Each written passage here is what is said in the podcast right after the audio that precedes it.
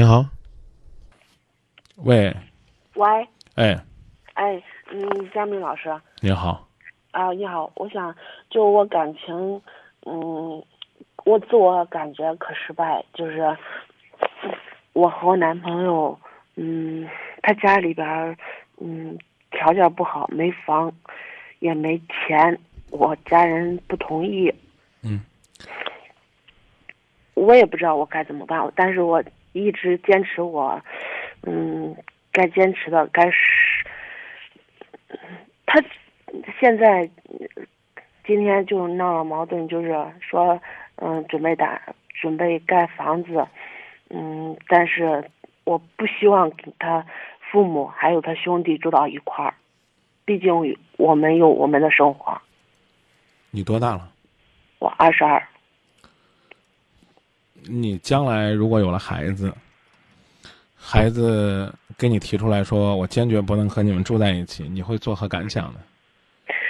但是如果如果如果如果，我是说，如果将来你混的不好，嗯。你们只有一套房子，嗯。孩子呢也混的没出息，又不跟你们住在一起，嗯当你看着儿媳妇儿娶进家门，你和你的老伴儿要携手搬出去去住出租屋的时候，你又会作何感想呢？姑娘，嗯希望呢彼此有空间，这是对的。我个人认为不过分。呃，虽然呢，农村呢可能另当别论，毕竟呢有可能不止一个孩子，你的公公婆婆有可能年纪会比较大了。但是在城市里边呢，如果就一个孩子啊，啊。一般情况下父母也就五十出头，啊，甚至呢四十多岁的都有，啊，你说老人家呢也不需要照顾，他也有他这个生活的圈子，嗯，他也未必愿意和你们住在一起。嗯，他比较偏心，呃，先不说这个事儿，让我接着说完。嗯，那个时候呢，他可能也会觉得住在一起不方便，但是呢，有的时候你要考虑客观环境、具体情况。啊，你男朋友呢家里呢没钱没房，嗯，只要你男朋友有一颗爱你的心，你们的未来应该不会差到哪儿去。注意啊，不会差到哪儿去，我没有说好啊。嗯不会差到哪儿去。如果你男朋友很有钱，也很有房，这钱和房子呢，也未必能落到你手里去，你们的日子呢，也未必能好到哪儿去。我没说差啊，我说未必能好到哪儿去。所以呢，你这个意愿呢，你可以跟他表达，但是呢，你不能欺负人家。比如说，这个人家家里边父母兄弟连上你男朋友，一共人家家里边可能攒了有十五块钱，呃，十五万啊。这十五万在农村呢，能盖两处宅子，比如说把老宅基地一劈为二，啊，盖两处宅子。这个父母呢，也可能呢是跟你们过几个月呢，跟他们过几个月，也有可能呢就跟着你们啊，跟着小儿子，也有可能跟着大儿子。这我们且不论啊，这十五万能盖两处宅院，你明白吧？那你说老大结过婚了，这十五万都得给我们，让我们买房子，这话多少就说的有点不够意思了。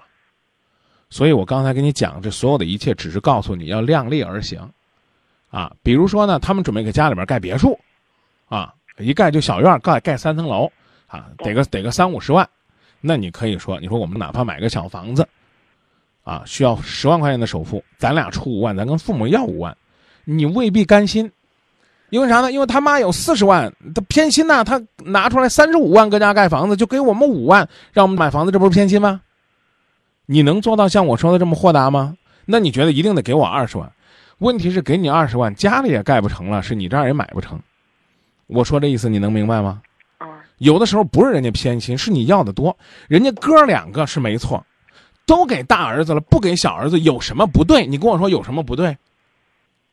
你要是你要是说你你你不乐意，那姑娘，那真的你就应该去找那种有车有房、父母双亡的，没有兄弟姐妹的，没有什么拖累的。因为他只要有一个人存在，他必定就会个别时候存在一碗水端不平的情况。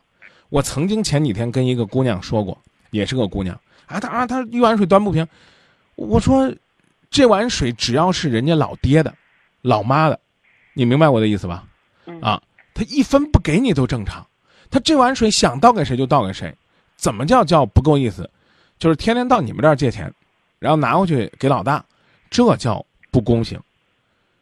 作为比如说你男朋友社会上工作出来两年了，说难听点儿的，每个月工资两千块，一年两万四，两年四万八，你男朋友就算一分攒着不花，他父母拿出来五万块钱给你们，也都叫够意思了。他不可能不花呀，有可能这这两千块钱不够他自己花了。这两年他一共都没挣五万，他凭什么回家要五万块钱呢？就因为他爹他妈生他养他了吗？这是个什么样的逻辑呢？你你琢磨琢磨，姑娘。但是站在你的角度上来讲，啊，与其你们两个人去撅着屁股还那个银行的按揭，那不如父母支援点，哪怕是父母借给你们，他最起码他不要利息了。再说个不中听点的话，百年以后，那父母父母人都是入土为安了，难道说你们还给他弄五万块钱存了，烧成纸钱吗？那肯定肯定就这么着给你们了。这种心情，我觉得是可以理解的。但是我刚说那个你也要考虑啊，对不对？我不知道你男朋友多大二十三，啊，二十三，他工作三年，啊，月薪两千，也就也就六万块钱。你你说你买个房子，他父母要真是比如说给你们五万块钱、四万块钱，你还想咋地？他父母就没钱。我是我只是这么说呀，因为因为某种意义上来讲，你男朋友也没有回报他父母的呀。你说你说明白我的意思吗？我我我只看中了是他一个人，就是没有说我家我家里边条件比他家里边条件强。啊，那是啊，那那家庭条件不可能都一样。对，但是我看中了不是多少钱，就是最起码有个房，有个生活，对吧？那那没没房的多了去了。嗯，你说现在没房，家里边肯定，家里边家长肯定不同意。哎，没啥不同意的。我我我依然跟你讲，我是一零年才开始有房子，而且现在呢，撅着屁股就是我刚说的，在还银行的按揭。按照你的说法，我就属于那种，我最多算工作还不错，最多就这，最多就这，别的没有什么。我我我最早租房子是在七里岩。现在那个村儿都已经拆了。今天还有朋友在网上跟我聊说，他在这个村里边租房子的时候，跟我听过我的节目。我说，其实那个时候我也在那儿住。我最早住的租的房子是一个一个一个怎么讲呢？叫应该叫小套间吧。那个时候就一百七十块钱。为什么租租个套间呢？因为家里人有的时候会来看看我，我还没有。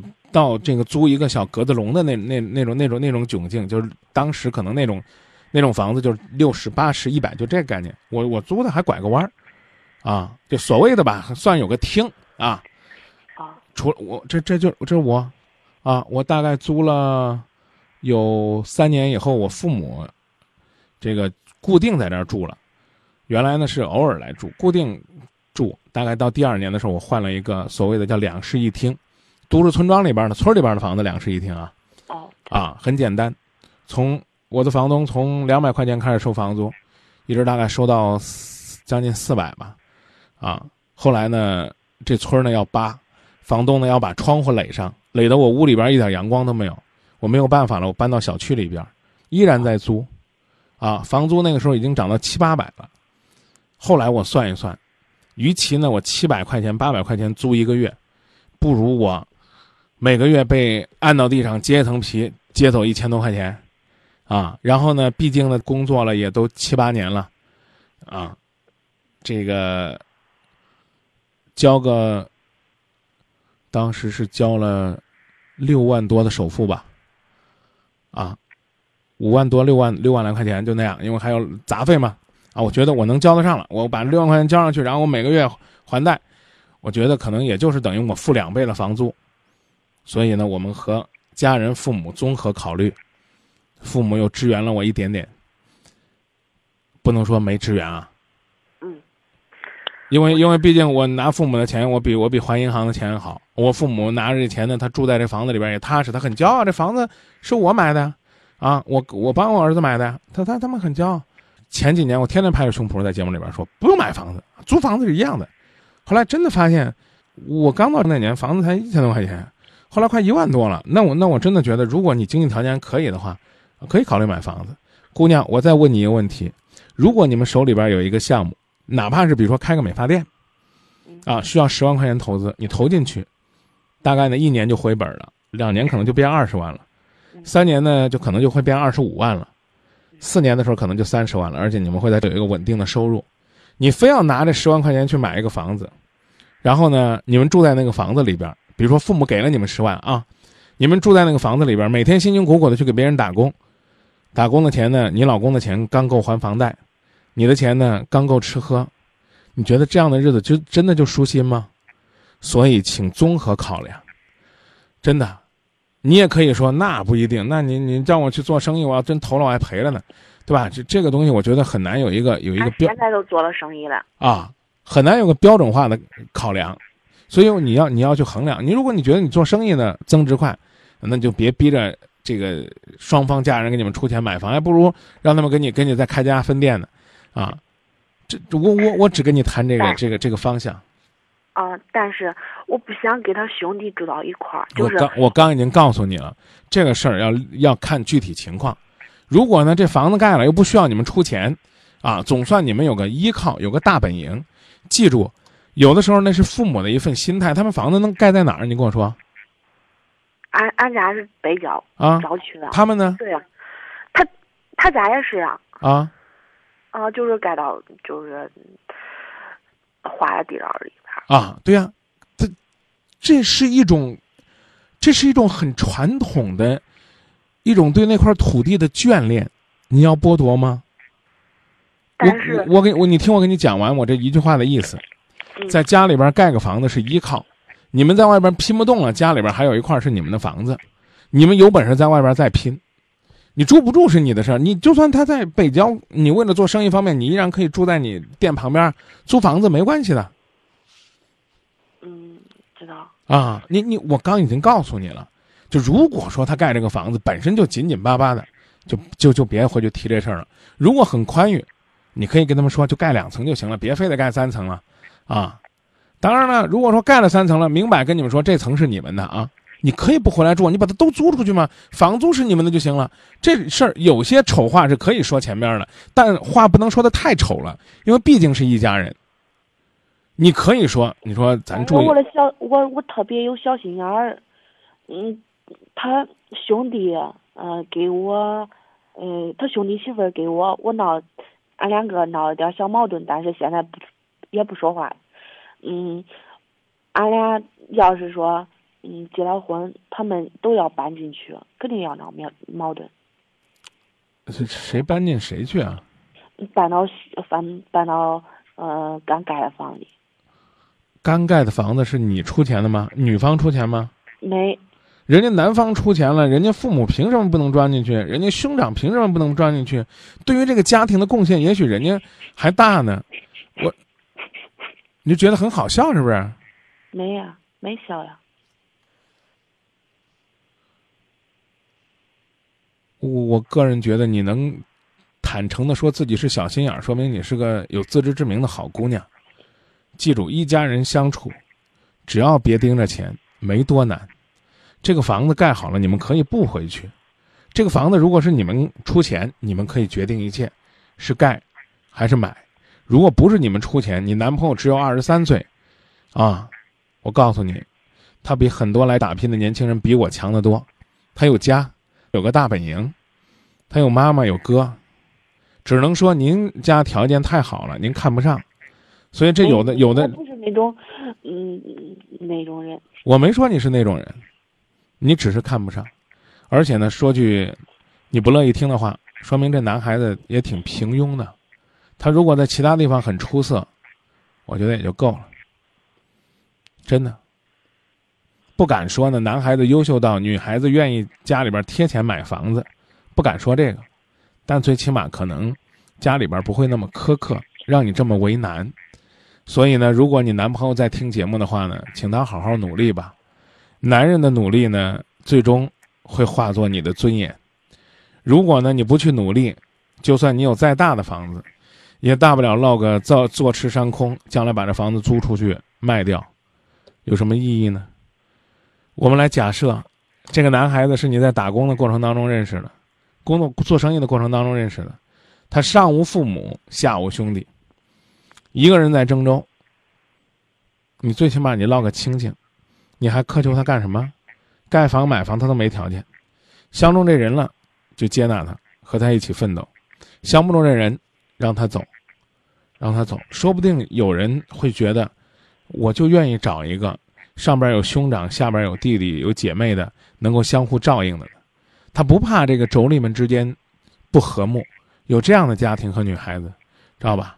说不定人家说你独子不好，那这个一个人成长可能心智不健全呢。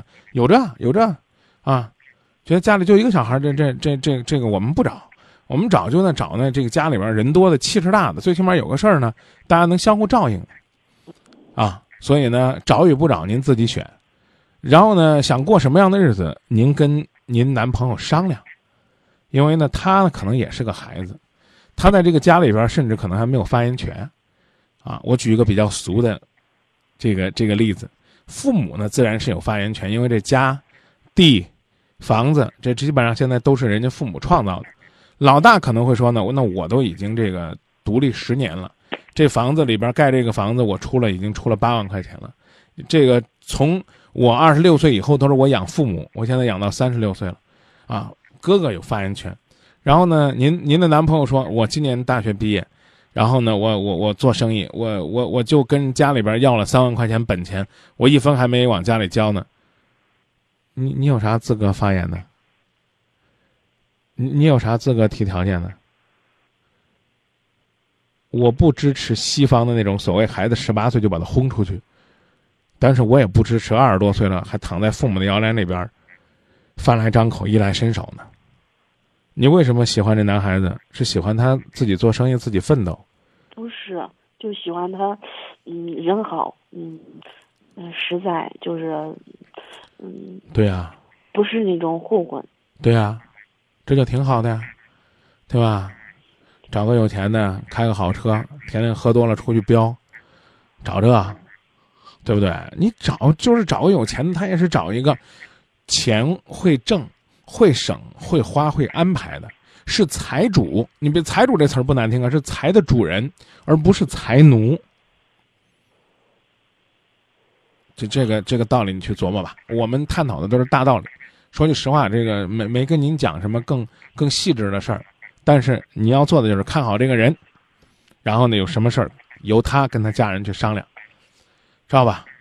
啊，然后呢，你你你们两个如果想好了，你可以告诉他。啊，这盖房子的钱省出来一部分给你们，你们都打拼，也能拼出来一片天地，啊！你男朋友除了老实，他有拼劲儿没？有有的话就多鼓励他，啊。嗯嗯，行。那就这么说吧。啊，行，谢谢啊。不客气。谈恋爱，不管跟谁谈，不管有多苦，最关键的是得过得快乐。啊。再见。谢谢。有朋友说呢，放谈钱伤感情，放两句，你愿意嫁给没有钱的男人吗？你愿意嫁给没有钱的男人吗？这样的问题你是否很难回答？世界千变万化，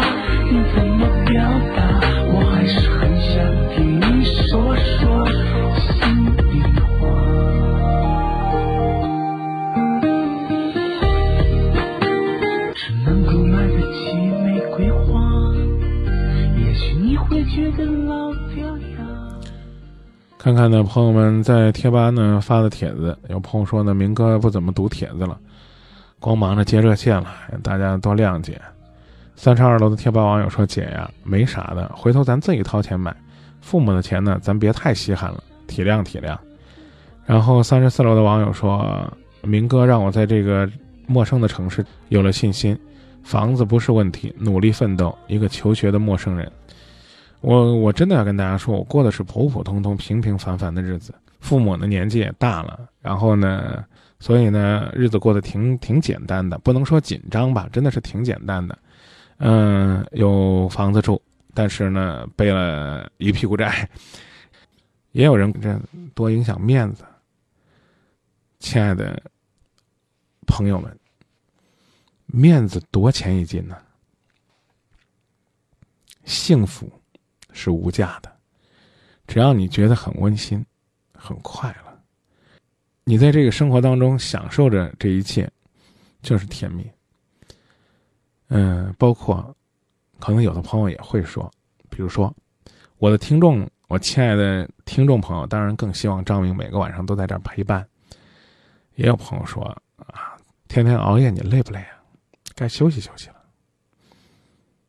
那我也在想，但是我更多的觉得，在这个时间，你已经是习惯了，习惯有那么多人通过电波陪伴你，在这样一个寂寞的寒冷的夜晚，你能够陪伴那么多希望交流的古道热肠的人，这不也是一种幸福吗？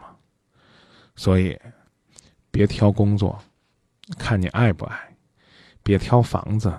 看里边有没有幸福，别挑车子，看他是不是平安；别挑节目，看他是不是好听。